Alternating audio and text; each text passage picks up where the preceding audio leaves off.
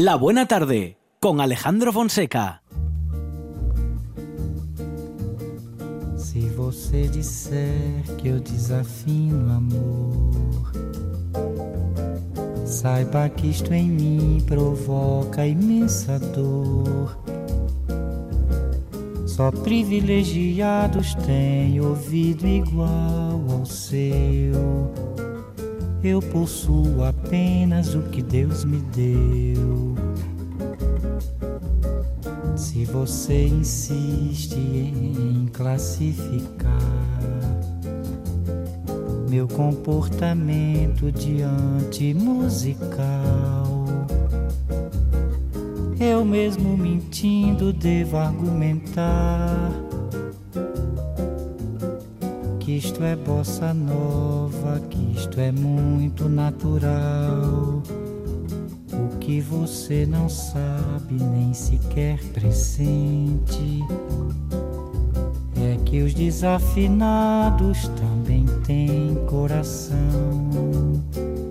Fotografei você na minha Rolleiflex.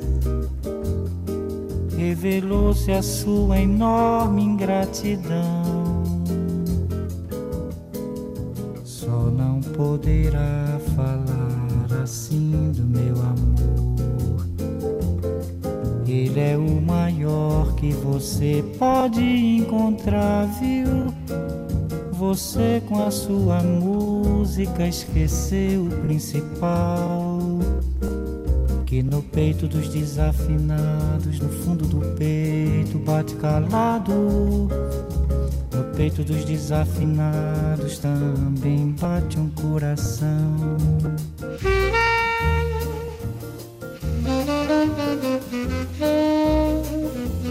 Mereche Toraño, ¿qué tal? Buenas tardes.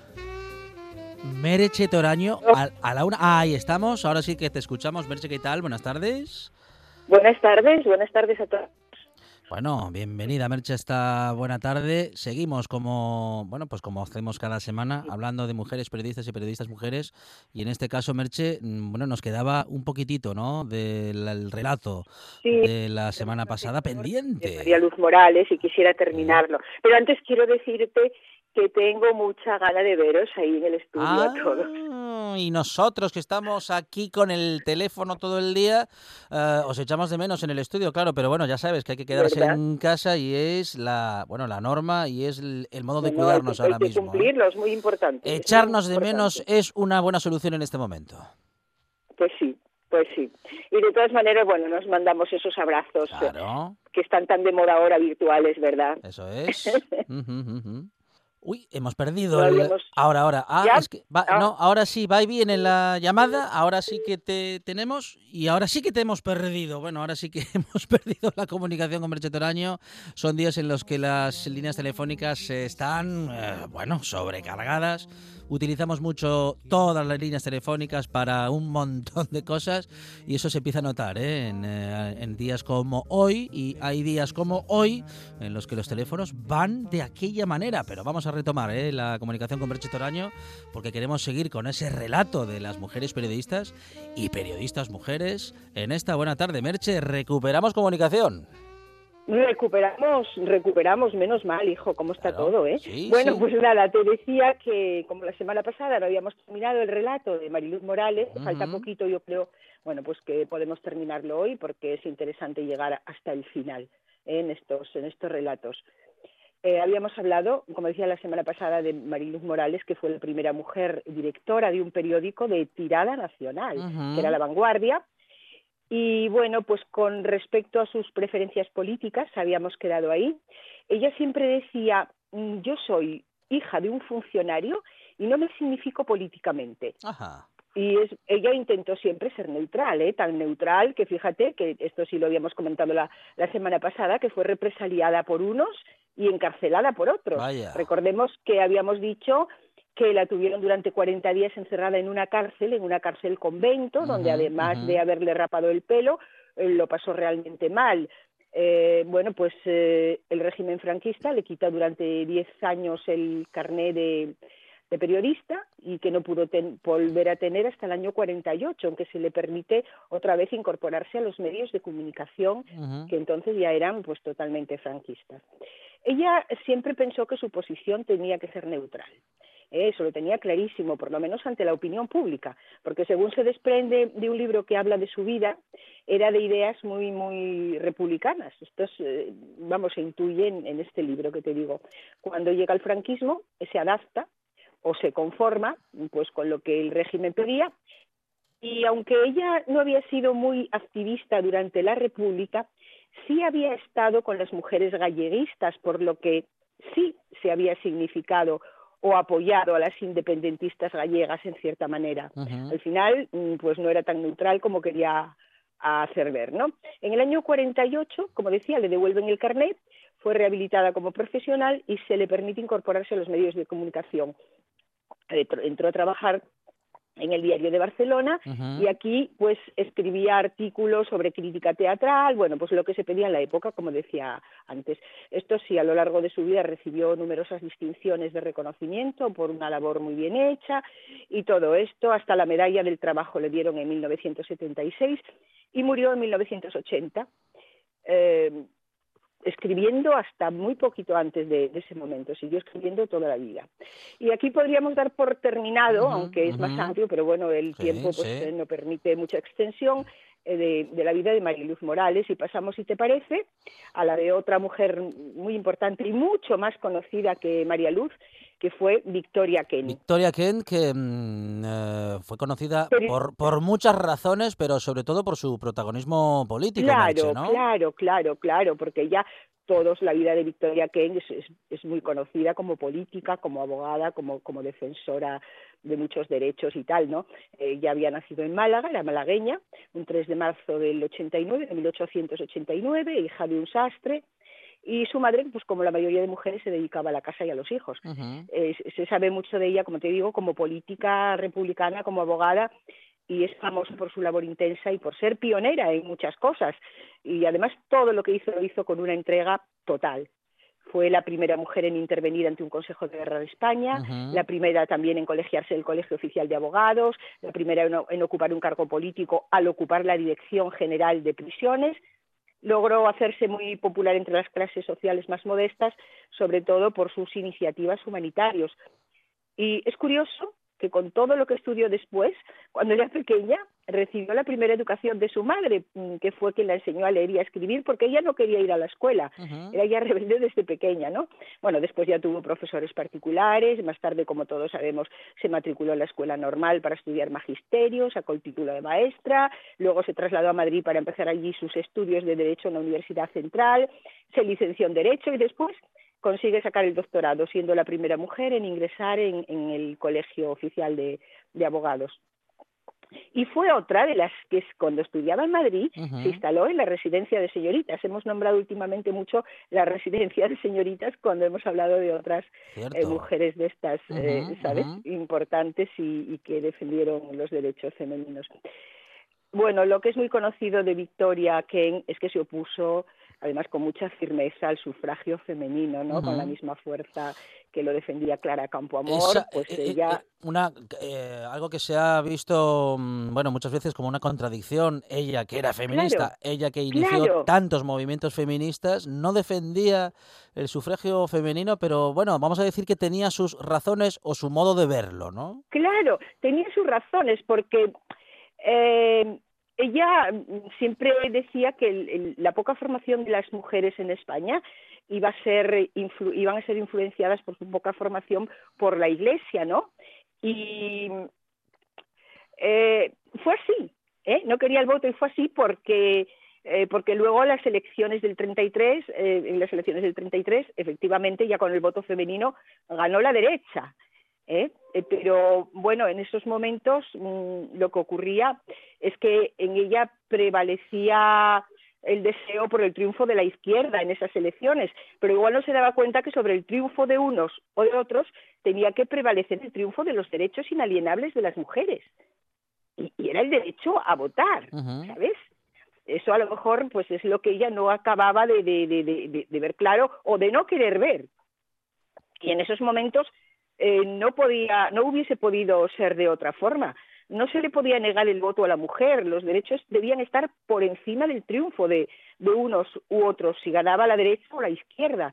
Era cuestión de dignidad y tenían que prevalecer esos derechos. Entonces, bueno, al final ella tuvo razón, pero, pero fue inevitable. O sea, era lo que te digo, hablamos de derechos, ¿no? No de, no de, triunfo de unos o de otros.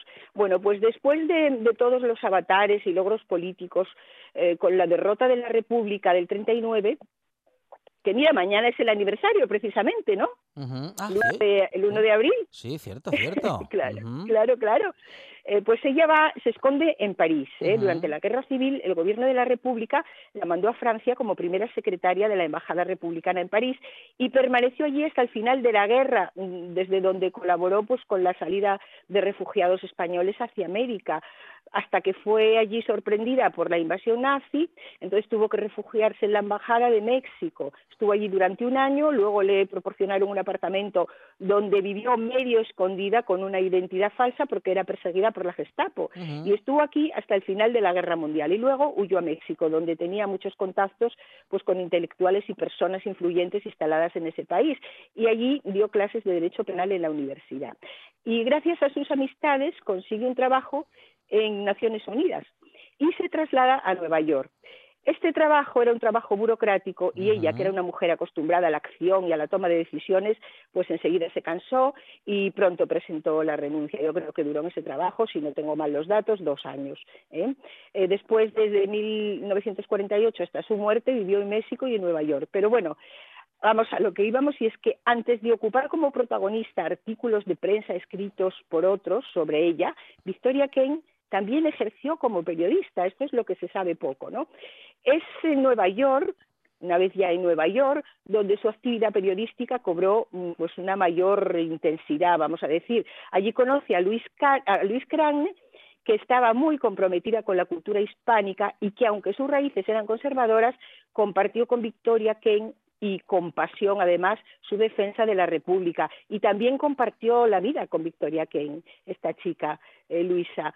Mm, bueno, en esa época también Victoria escribió colaboraciones en el periódico El País, ¿eh? además de en otros. Luis mm, era una chica de la alta burguesía y con dinero. Victoria nunca quiso perder sus vínculos políticos e intelectuales con España, pese a estar en Nueva York.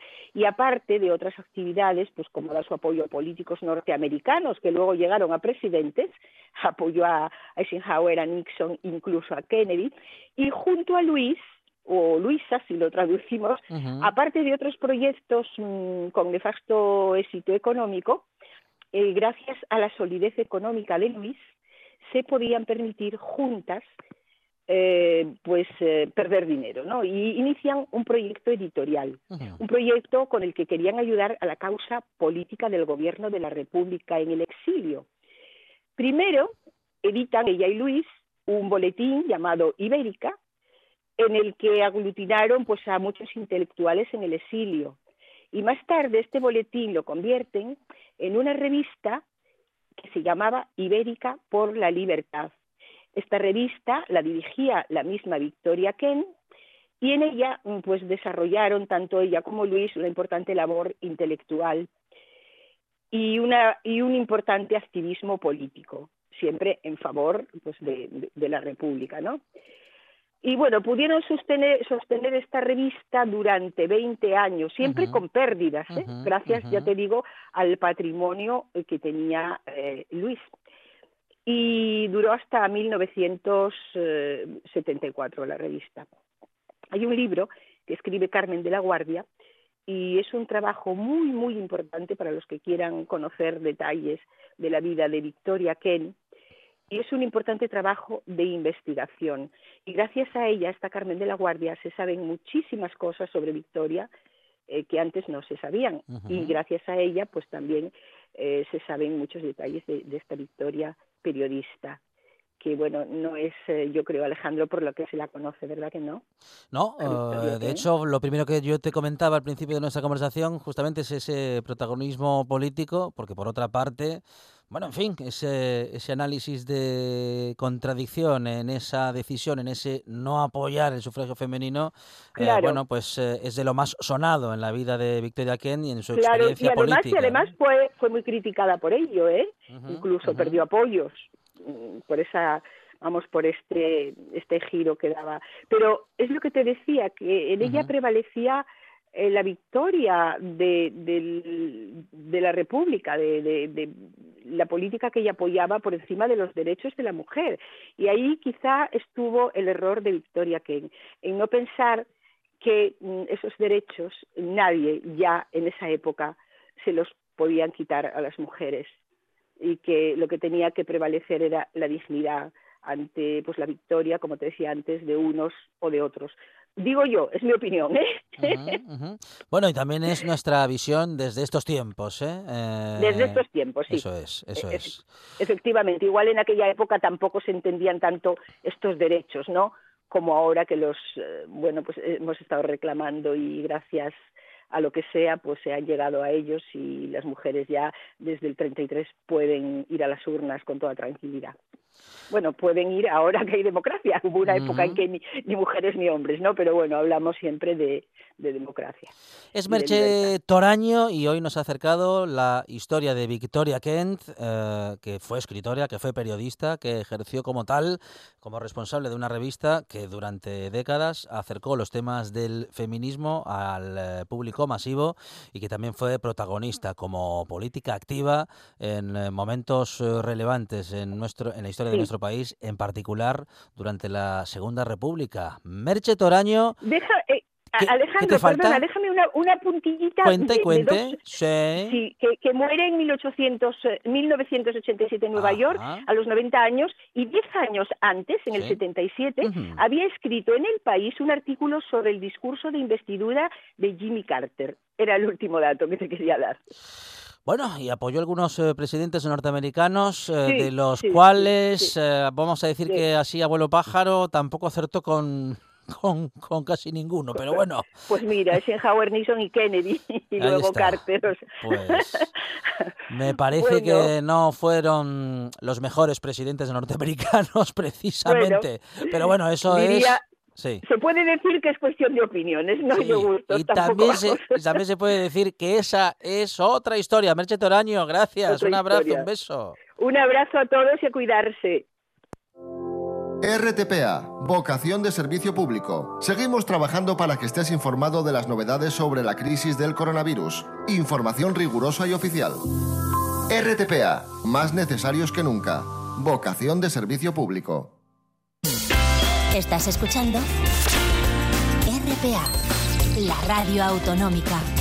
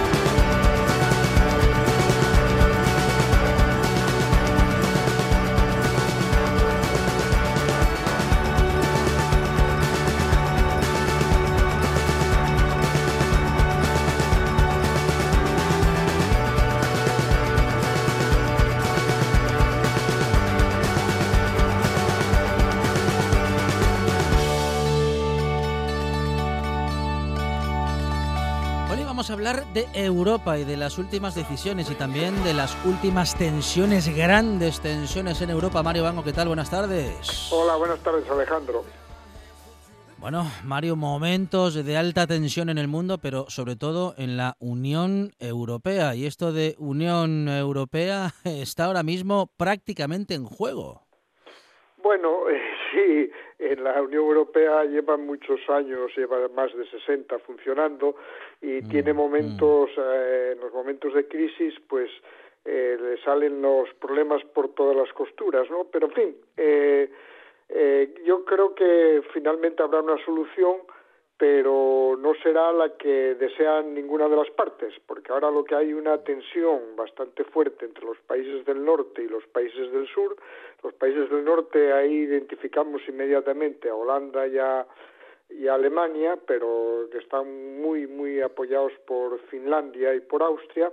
Y eh, los países del sur, pues encabezados por Francia, España, Italia, Portugal, eh, también Grecia y, en este caso pues Irlanda eh, también los apoya. Pero eh, el problema es que en las reuniones de la semana pasada en los consejos de la semana pasada Holanda haciendo ese eco de lo que viene defendiendo tanto ellos como los alemanes que no quieren mutualizar la deuda que se pueda producir como consecuencia de el virus expandido por toda Europa.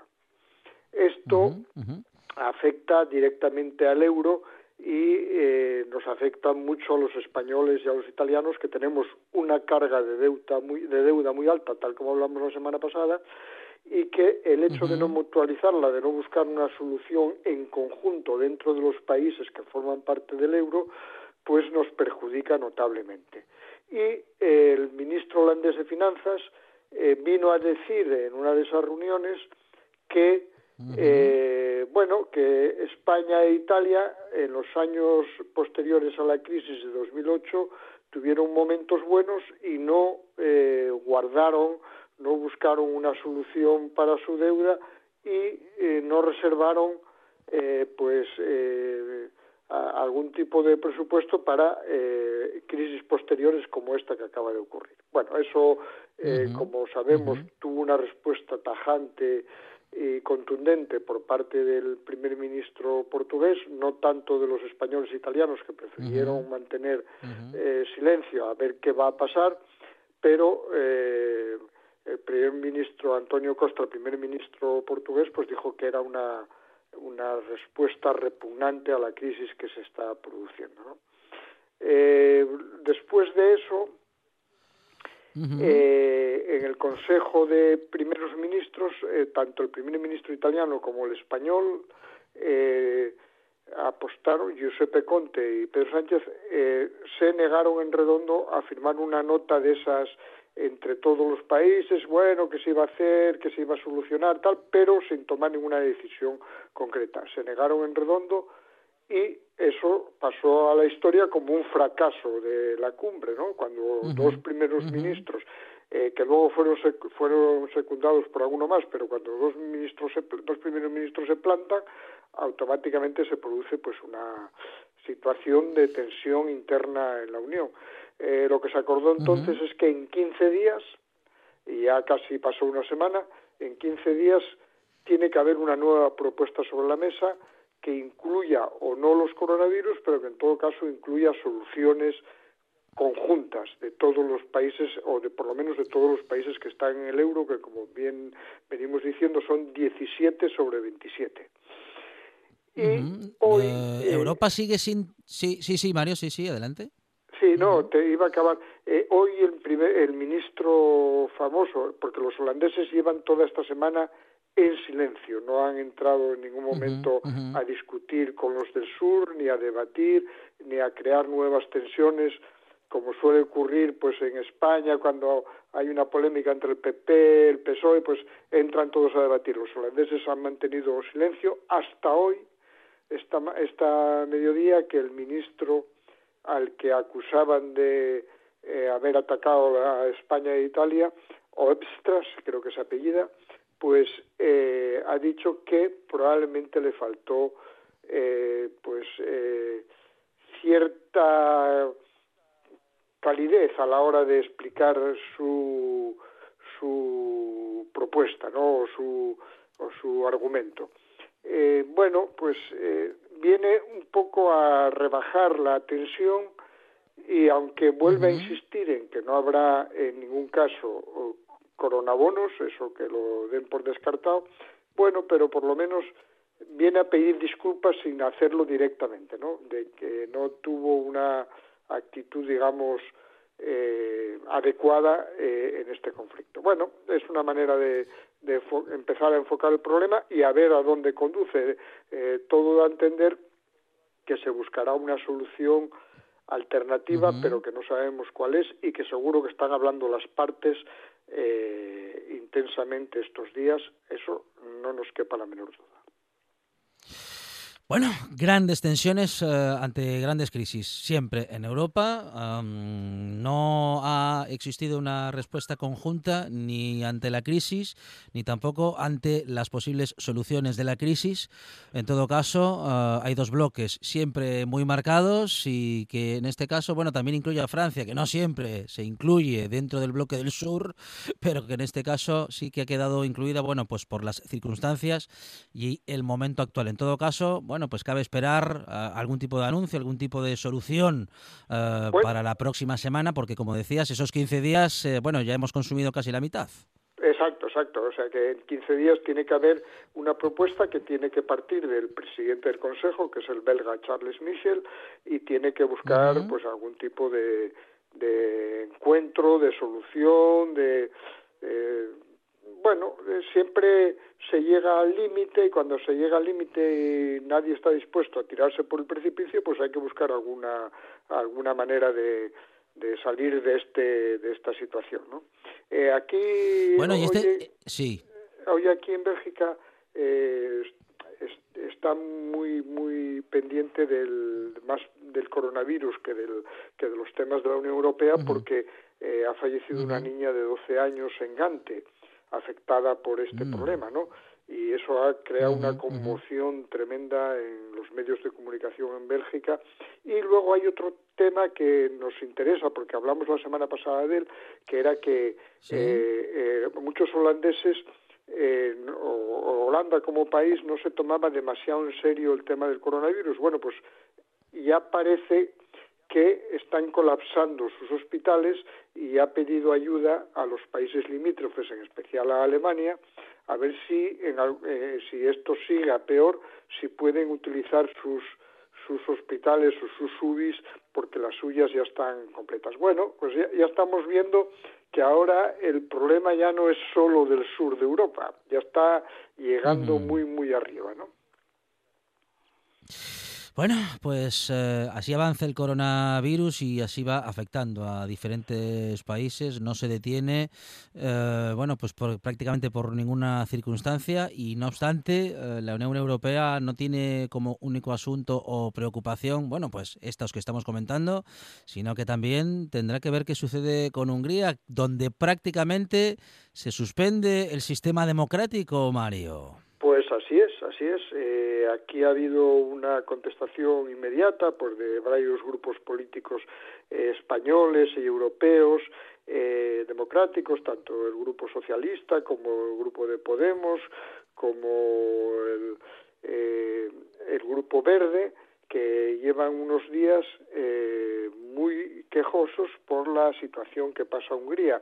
Y ahora la Unión uh -huh. Europea, vamos, la Comisión ha dicho que vigilará muy estrechamente eh, la suspensión, en realidad, del sistema democrático. En realidad, lo que acaba de, lo que acaba de aprobar el Parlamento eh, húngaro, donde Víctor Orbán, el presidente, tiene dos tercios de diputados, pues acaba de aprobar que gobernará por decreto, que suspende el Parlamento, no habrá, mientras eh, eh, no lo decida eh, volver atrás esta norma, no habrá elecciones, no habrá referéndums y por lo tanto, eh, bueno, pues suspende de, de, fact, de, de hecho la democracia.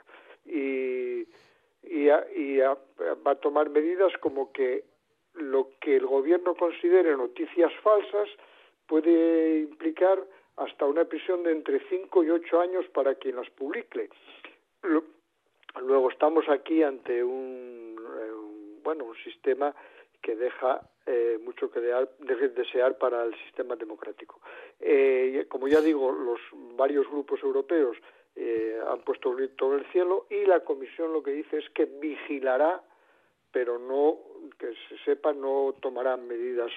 Eh, el grupo europeo del PP, del vamos, del grupo conservador, eh, eh, tiene suspendido a Víctor Orbán, pero eh, sus votos son bastante importantes dentro del entramado del Parlamento porque apoyan a la actual presidenta de la Comisión, la alemana von der Leyen, que tiene una actitud en esto bastante fría, mucho más fría desde luego que su antecesor, Jean-Claude Juncker, que tuvo enfrentamientos más directos con, con Orbán. Y que esto podría llevar a la suspensión o a algún tipo de sanción a Hungría, pues no lo sabemos. Ahora mismo, desde luego, la actitud no es eh, la actitud de la Unión Europea, de la Comisión, es, como digo, bastante discreta. No, no sé dónde nos llevará esto. Es Mario Bango desde de Bruselas para el mundo, pasando por Asturias. Mario, muchísimas gracias y a seguir en casa. Muy bien, exactamente, como todo el mundo. Muchas gracias. Un abrazo. Un abrazo. En toda Asturias. En toda Asturias. RPA. Esta es tu radio.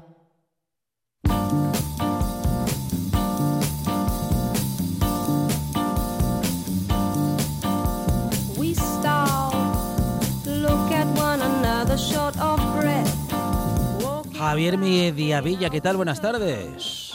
Hola, muy buenas tardes. Hablamos con Javier del Confinacción Fest. Javier, un uh, certamen en el que podemos convertirnos en protagonistas de nuestra propia historia, Javi. Efectivamente, ¿no? Qué, qué, qué, qué mejor y peor momento, ¿no? Como, uh -huh. como para ser protagonistas de nuestra, de nuestra propia historia, desde nuestras casas. Bueno, hasta el próximo 10 de abril tenemos tiempo, Javi, ¿para, para qué? Para enviar con nuestro teléfono móvil nuestra pequeña historia de confinamiento.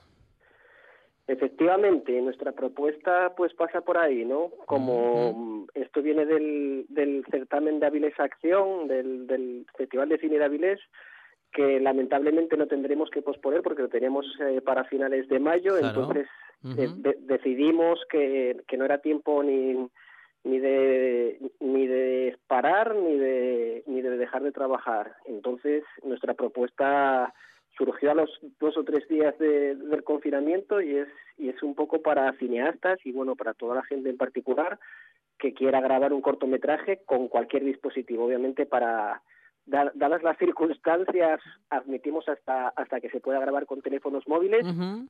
y, y, compartir visiones eh, diferentes, ¿no? De diferentes puntos de vista de toda de toda esta gente que que, que quiera contribuir con, con, su mirada. Bueno, ¿y cómo podemos eh, hacer para haceros llegar el material? Porque seguro que va a haber un montón de, creado de creadores y creadoras que van a querer contar, bueno, su historia o, en fin, o la historia que quieran, Javi. Sí, sí, sí. Bueno, la temática es libre, pero uh -huh, obviamente uh -huh. eh, cre creemos que, que, que, mejor punto de partida que, que, el confinamiento.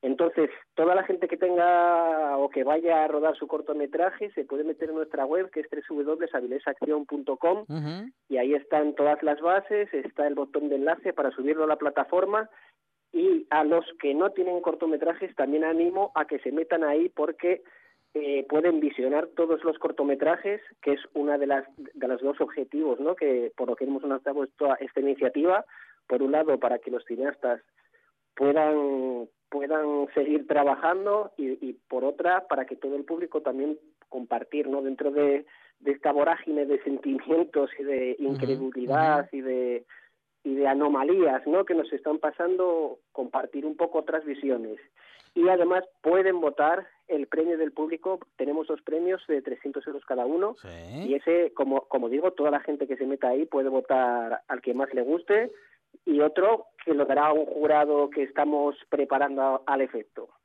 Bueno, pues hay que crear una historia, hay que contarla, hay que hacerlo como máximo en tres minutos y lo podemos hacer con nuestra inventiva, con nuestra creatividad, con nuestra historia, con la historia que queramos contar. Son días en los que las historias, eh, bueno, pues se producen y algunas de ellas eh, de manera prácticamente surrealista en días en los que la realidad está superando definitivamente la ficción y Javier Mediavilla y su Confinacción Fest nos acercan, ¿no? nos proponen que la ficción, bueno, pues también cuente esta realidad y que se puedan entremezclar una con otra. Javier Mediavilla, director del certamen, hasta el eh, próximo 10 de abril tenemos tiempo. Buena iniciativa, enhorabuena. Nada, muchísimas gracias a vosotros. O sea, creo que creo que es necesario, ¿no? Esto nos va a marcar como sociedad y, y obviamente todo lo artístico queda marcado por, por los acontecimientos y por qué esperar, ¿no? A contarlo en el futuro si podemos empezar a contar desde ya nuestra historia lamentable, nuestra lamentablemente nuestra nuestra historia nuestra historia presente que esperemos y deseamos desde Avilés que, que dure muy poco. Javi Este Mediavilla, confinamiento. director del certamen Confinación. Compañero, gracias. Un abrazo. Muchísimas gracias a vosotros. Hasta luego. Chao. Ahora en RPA puedes rebobinar cuando quieras. Rebobinar cuando quieras. Accede a www.rtpa.es y disfruta del servicio a la carta de RPA. Toda nuestra programación donde quieras y cuando quieras. Buenos días, Asturias. Comenzamos jornada de martes. RPA, la radio autonómica. La radio autonómica.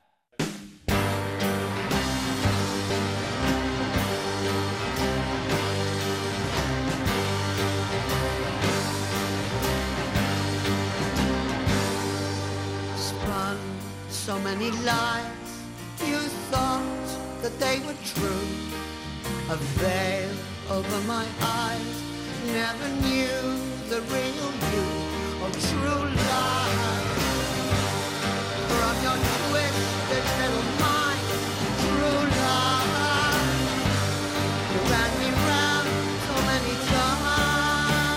veníamos hablando de la tripulación de la Utopía, parte, en parte de esa creación hay también, no solamente eh, parte creativa de Miguel Sandín, sino que también hay una portada y toda una línea editorial creada por Ángel Heredia o Ángel Gallota. Ángel, ¿qué tal? Buenas tardes.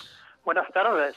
Buenas tardes. Y Bueno. con sintonía oficial me, Sí, me llamáis, da gusto. Claro, claro, claro que sí. Ángel Heredia, Ángel Gallota, diseñador, eh, hombre de la publicidad y hombre al que le gusta mucho pensar en voz alta y que lo ha hecho durante mucho tiempo en esta buena tarde. Vuelve a hacerlo hoy telefónicamente y seguramente en algún momento tendremos la oportunidad de volver a tenerle con nosotros en nuestros estudios. A, bueno, a uno a una de esas personas que está creando en, dentro del mundo de la publicidad, Ángel, que también se está adaptando a estos nuevos tiempos y a un nuevo contenido en el mensaje, Ángel. Ha- ha- han tenido que trabajar las agencias a toda velocidad. Bueno, eh, eh, para empezar, estamos en, en casa prácticamente todos. Mm. Somos eh, parte de ese colectivo cada vez más grande con, con estos tiempos de tecnología, Internet eh, prácticamente universal, que podemos trabajar desde casa. Llevamos teletrabajando, en el caso de Vitia, mi agencia, pues incluso dos o tres días antes de la orden ministerial ya, ya estábamos teletrabajando. De todos modos, a ver, tiempos difíciles para la publicidad. ¿eh? Hombre, Eh, hombre. Descenso de, Uf, uf, de, uf. de facturación, de actividad por parte de los clientes. Ujú, ujú. Va a ser muy duro. Muy duro Alejandro. porque Ya lo sabes tú también. siempre se cae la publicidad en prensa, se cae la publicidad lógicamente en medios audiovisuales porque incluso muchos proyectos, en fin, audiovisuales de televisión o de radio de ambos quedan, en fin, quedan pendientes y por tanto el soporte publicitario que los podía sustentar eh, también. Claro. Tiene una más una consecuencia más allá del, del egoísmo de, Sí, de- propio, ¿no? Del mi sector en este caso y la preocupación legítima.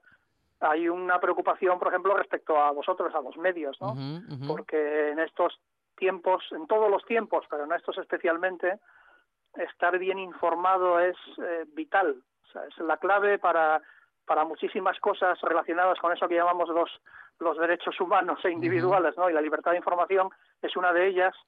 Y desde luego los medios mm, lo estáis pasando y lo vais a pasar muy mal porque la falta de publicidad es prácticamente cortaros el, el flujo, ¿no? A ver en qué para. Bueno, a ver eh, cómo sigue todo y en todo caso Ángel te decía que las eh, bueno las agencias y en general los creativos eh, os sabéis y han tenido que ponerse a trabajar a toda velocidad porque prácticamente cualquier mensaje anterior a en fin vamos a decir que el 17 de marzo 18 de marzo eh, ha quedado viejo, ha caducado, no tiene ningún sentido prácticamente, no hay ningún mensaje que llegue eh, que haya sido elaborado antes de esta etapa. Bueno, de hecho, las campañas que están en curso son campañas ya contratadas.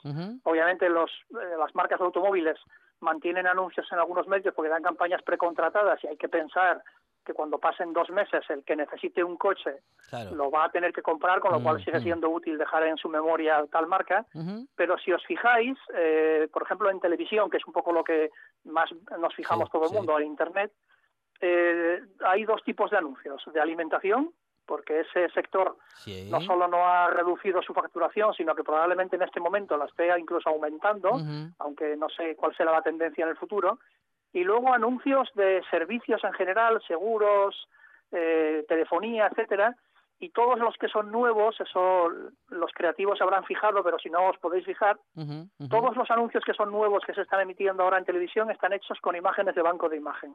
Totalmente, sí señor. Sí, Te fijas que no hay no hay rodajes, obviamente no se puede rodar nada nuevo, entonces todos son, eh, pues eso, anuncios con, con gente típica de bancos de imagen, ¿no? Muy reconocible, porque claro, no hay otro modo de producir desde casa, ¿no? Imágenes, sí, vamos a decir, em, representativas de situaciones, de, Tópicas, de parentescos y tal, para que se entienda muy fácil y poder describir, en, bueno, pues eso, en poquito tiempo y sin, vamos a decir que demasiada elaboración, aquel mensaje al que, al que se quiere llegar. Claro, no se puede rodar, no se puede hacer nada de esto, Ángel. Hay que tirar de lo que se, de lo que se tiene, ¿no? Y claro, hay una cosa que está contando Ángel Heredia, Ángel Gallota, que es el banco de imágenes, ¿no? Igual que el banco de fotografías o el banco de sonido, bueno, pues cada una de las actividades de los medios de comunicación tenemos, ¿no? Unos apartados eh, a los que nos podemos dirigir y pagando hay una, bueno, una, una serie de derechos para utilizar unas imágenes o unos vídeos para este tipo de montajes, ¿no? Claro. De ahí tenemos que tirar todos porque eso sí lo puedes hacer desde casa con tu usuario y contraseña, ¿no? Buscar un vídeo de una familia comiendo eh, con el perfil que quieras, anglosajona, africana, eh, latina, comiendo todo cualquier tipo de comida, pues casi seguro que de cualquier plano o cualquier imagen que busques la encuentras. Eh, Internet tiene estas ventajas que nos han facilitado un poco estos días, pero bueno, a ver si acaba pronto por el bien de todos porque no va a ser no va a ser fácil está claro. Si pensamos en un eslogan para este mes de marzo que ya está boqueando qué eslogan o qué, qué opciones le podemos presentar a la directora de, de esta campaña bueno a ver yo eh, pues casi ya se puede comprobar con lo que se está emitiendo no el eslogan de estos días es quédate en casa. Eh, el hashtag quédate en casa eh, se emitió con un valor eh, informativo, de, de, interés social obvio, pero si os fijáis, prácticamente la publicidad que se está ahora emitiendo utiliza este hashtag para eh, pues eh, acercar el asco a su sardina, ¿no? pues la, los, las cadenas de distribución alimentaria quédate en casa, que nosotros estamos aquí y nos puedes llamar por teléfono para hacer compras, sobre todo si eres un sector eh, vulnerable, pues la gente mayor, la gente con discapacidades, etcétera. Y luego, pues haciéndolo lo inevitable, pues bueno, eh, un reconocimiento, ¿no? Quédate en casa y ya vendrás, volveremos contigo, ahí nos tendrás como siempre. La gente, aquellas marcas que no pueden ofrecer sus servicios porque son presenciales en este momento, pues eso, los concesionarios de coches o los restaurantes o pues quédate en casa y por favor cuando cuando esto termine volvamos a vernos, ¿no? Eh, hablabas antes de la editorial P de Plata para que hago estas portadas de las que habéis hablado, que habéis estado hablando con Miguel Sandín. Sí, señor, hasta hace nada, Ángel, justo antes de, tu, de esta conversación. Bueno, pues con un pequeño retraso, el delay este del, del directo, pues eh, saludos de mi parte para el gran Miguel Sandín. Me alegro mucho de que haya estado ahí con vosotros. Seguro que le habéis sacado mucho partido. Yo no lo estaba escuchando, lo siento, ¿eh? pido disculpas, soy culpable. Acabo de conectarme ahora a vosotros. Eh, pues precisamente lo que te decía, la editorial P de Plata eh, está lanzando permanentemente un mensaje de aquí seguimos, no podemos entregar libros de venta online de forma inmediata porque es prioridad eh, atender eh, correos está para atender paquetes urgentes, hay mensajes por ahí de no compres pijadas estos días, que el correo se está para otra cosa, me cuesta mucho ver un libro como una pijada innecesaria, yo creo que debería estar incluido entre los Mm. materiales de primera necesidad, probablemente por delante del papel higiénico, pero el hecho es que, que las editoriales no pueden entregar sus paquetes ahora y están pidiendo que por favor la gente mantenga su compromiso. eh, le entregaremos sus libros después y desde luego cuando salgamos de casa volvamos a las librerías porque sigue siendo un bien social, como digo, de primera necesidad. ¿no? Hablando de libros y papel higiénico, hombre, algún libro podría cumplir con las dos funciones, muy, eh, muy, muy, se- seguramente. No voy a dar nombres, que cada uno piense en el que quiera, pero en todo caso Está sí. feo señalar, Está feo feo, señalar, sí. está feo, sobre todo con un ejemplo como este, Ángel, pero en todo caso sí que es de primera necesidad la lectura, sí que es de primera necesidad comprar un libro. Eso no es ninguna tontería.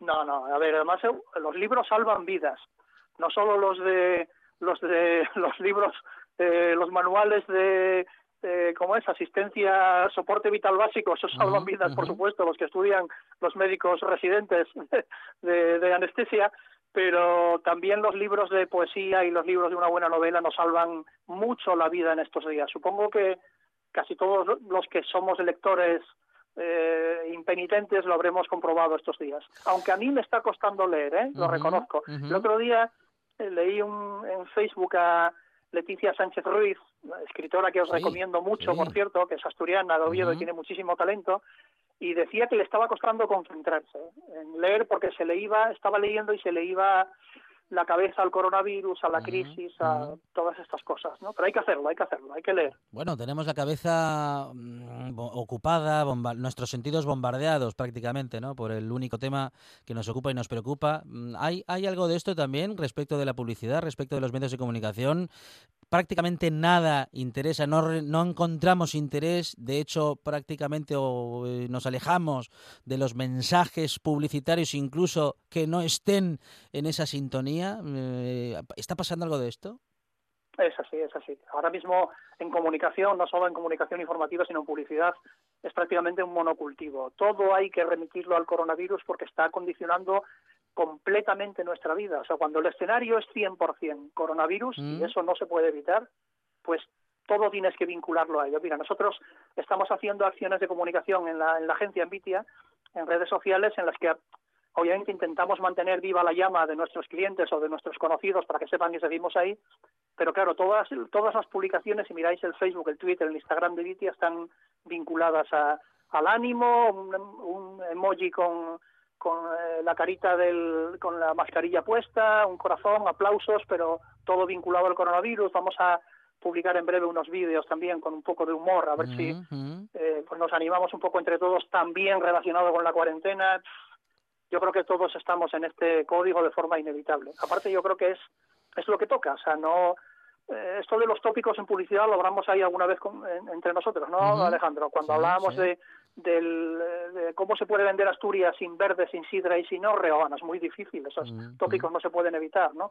Eh, pues en este caso toca también a los publicitarios, por supuesto, los primeros. No somos infantería, eh, no lo somos nunca en realidad en, el, en, en ninguna crisis, no somos el- un frente necesario de batalla, pero tenemos que estar ahí también, ¿no? Todos. Acabas de nombrar el humor, que, ah, del que también hablábamos con Miguel Sandín hace unos minutos, y digo yo que difícil, Ángel, abordar el humor, abordarlo en, en la, en la medida justa, abordarlo en, esa, en este momento, ¿no? En este momento en el que está pasando. Será más fácil a posteriori, será más fácil cuando haya pasado el tiempo, pero hacerlo in situ, en el mismo momento en el que sucede, es muy difícil encontrar el punto, ¿no? De para que encontrar justamente la aceptación del consumidor. Bueno, en, en publicidad desde luego hay que hilar muy fino. Eh, habla- le dedicamos un largo, bueno, varios largos e interesantes programas al humor en, en publicidad. Yo creo que afortunadamente, afortunadamente hace bastantes años que los publicistas y los clientes aceptamos el humor, incluso a veces con un cierto grado de sal gorda, con bastante naturalidad. Y eso es bueno. O sea, Campofrío lo lleva explorando hace muchísimo tiempo, esto de los límites del humor, y yo creo que sigue vigente. A ver, hablamos de una crisis devastadora, con muchos muertos, eso no se puede olvidar, pero si uno de los muertos fuera nuestro sentido del humor en esta crisis, entonces yo creo que sí que estaríamos acabados como civilización. No, no quiero ponerme muy trascendente, pero por ahí van los tiros. Y eh, no solo en publicidad, sino, por, eh, por ejemplo, en, eh, en Twitter, yo creo que cualquier usuario de Twitter te desmentiría en este momento, Alejandro, porque si algo es evidente es que el humor se mantiene a tope eh, y eh, vinculado por el con el coronavirus totalmente. No sé si, bueno, sí, obviamente estáis al tanto de, de esta cuenta brillante de arroba coronavirus eh, o arroba COVID-19, no sé cuál es el, el, nombre real y el nombre del seudónimo, que mantiene viva la llama del humor sin ningún problema en un tiempo en el que estamos hablando de muertos yo creo que tiene que ser así. Y cuando hay una guerra tiene que ser así. Y cuando hay una crisis tiene que ser así. Si perdemos el humor estamos acabados, Alejandro. Todos estamos pensando, Ángel, que este momento va a modificar usos y costumbres, que este momento va a modificar, eh, bueno, en fin, decisiones, ¿no? En el futuro. Mm, lo decía el otro día Antonio Banderas en una entrevista eh, para un medio masivo de comunicación cómo volvemos al teatro, cómo volvemos a meternos 900 personas en un sitio, em, cómo volvemos a hacer publicidad hablando, en fin, de, de cosas menores, digamos, ¿no? O de cosas que ahora son completamente adyacentes. Bueno, eh, afortunadamente para lo malo, para, o sea, para, para responder a situaciones malas, quiero decir, nuestra memoria es frágil. Lo hemos comprobado eh, cuando supuestamente, porque yo creo que no, la habíamos superado del todo, la crisis del 2008, eh, se nos olvida lo malo fácilmente. eh, eso a veces supone algún problema porque corremos el riesgo de cometer errores graves del pasado y así lo hemos hecho, de hecho, en esta crisis eh, económica anterior, pero tiene de bueno que somos capaces de superarlo con relativa facilidad, ¿no? Eh, todos vivimos con la crisis de eso, de, de las hipotecas y del subprime y todo eso, eh, redujimos todos nuestro, nuestros gastos, nuestras actividades sociales, nuestro consumo en aquello que no era imprescindible y ya se nos estaba olvidando. Para lo bueno y también para lo malo, porque también volvimos a plantearnos especular con la vivienda y todas esas cosas. Parece que los viejos, los viejos vicios no se habían desterrado del todo, aunque siempre Y yo quiero pensar, más nos vale, que nuestra memoria sea suficientemente frágil para no dejar de abrazar, de acercarnos, de ir al, teatro.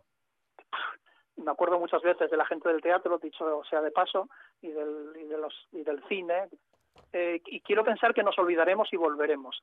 Sí es verdad que yo creo que habrá un periodo como de timidez, ¿no? Casi como en una relación interpersonal, de, eh, nos costará acercarnos, el pasar el brazo por encima del hombro, y yo espero que si tenga, mira, una, una consecuencia positiva es, por ejemplo, algo que yo considero considera siempre un micromachismo, ¿no? Que es esto de que cuando saludas a dos personas, en el ámbito del trabajo, por ejemplo, a ellos se les des la mano y ellas tengan que aceptar con mayor resignación o menor dos besos, ¿no? Bueno, pues a ver si dejamos de besar a las mujeres eh, como una obligación para ellas, como si tal, y, les, y a lo mejor darle la mano también, ¿no? Que este este gesto tiene algo más de higiénico que, que, el de los besos, ¿no? Esa cercanía tan invasiva. O hacer como los japoneses, ¿no? Empezar a hacer reverencias así a media altura, que eso sí que debe ser sano. O sea que mi idea de empezar a darte dos besos cuando vengas al estudio la tengo que olvidar para siempre. No, no, a ti, a ti te doy lo que me pidas, eso ya lo sabes. Haré, una excepción y afrontaré la muerte con tal de que tú me des dos besos si Hombre, es necesario. Es que yo lo que te iba a proponer era empezar a dar besos a todo el mundo cuando se pueda. Pero bueno, claro, ahora todos me dirán que si este tipo está loco, bueno, a lo mejor eh, tu idea tiene más éxito que la mía. ¿eh? Bueno, el abrazo como sustituto del beso a mí me parece también una demostración de cariño de primera calidad. ¿eh? Yo creo que podría ser suficiente en este caso. La publicidad del ya de futuro... ni hablamos, aunque estemos en horario infantil, perdón. bueno, eso, mm, eso en muchos casos sigue como estaba Ángel, de modo que, y como decía el otro día una publicación de, en redes sociales, el problema no es lo que lleves sin hacerlo, sino lo que te queda. Ángel Heredia, Ángel Gallota, en esta buena tarde, compañero, muchísimas gracias por estos minutos de radio. Un abrazo. Gracias a vosotros por acordaros de mí en este encierro. Hasta pronto. Ánimo. Gracias, igualmente. Un beso. Wished I had told her who she was, my only one. But it's too late. It's too late. She's gone. It's too late. She's gone now. Bueno, con algunas referencias a una conversación que no tuvimos hace unos minutos eh, que decíamos con Ángel Heredia, nos eh, referíamos a Miguel Sandín. Claro, esa fue una conversación que tuvimos con Ángel Heredia el lunes que no pudimos compartir por razones informativas, pero que queríamos no perdernos ¿eh? y compartir con nuestros oyentes. También tendremos la de Miguel Sandín que pudimos solamente escuchar en parte y la tendremos de manera completa mañana.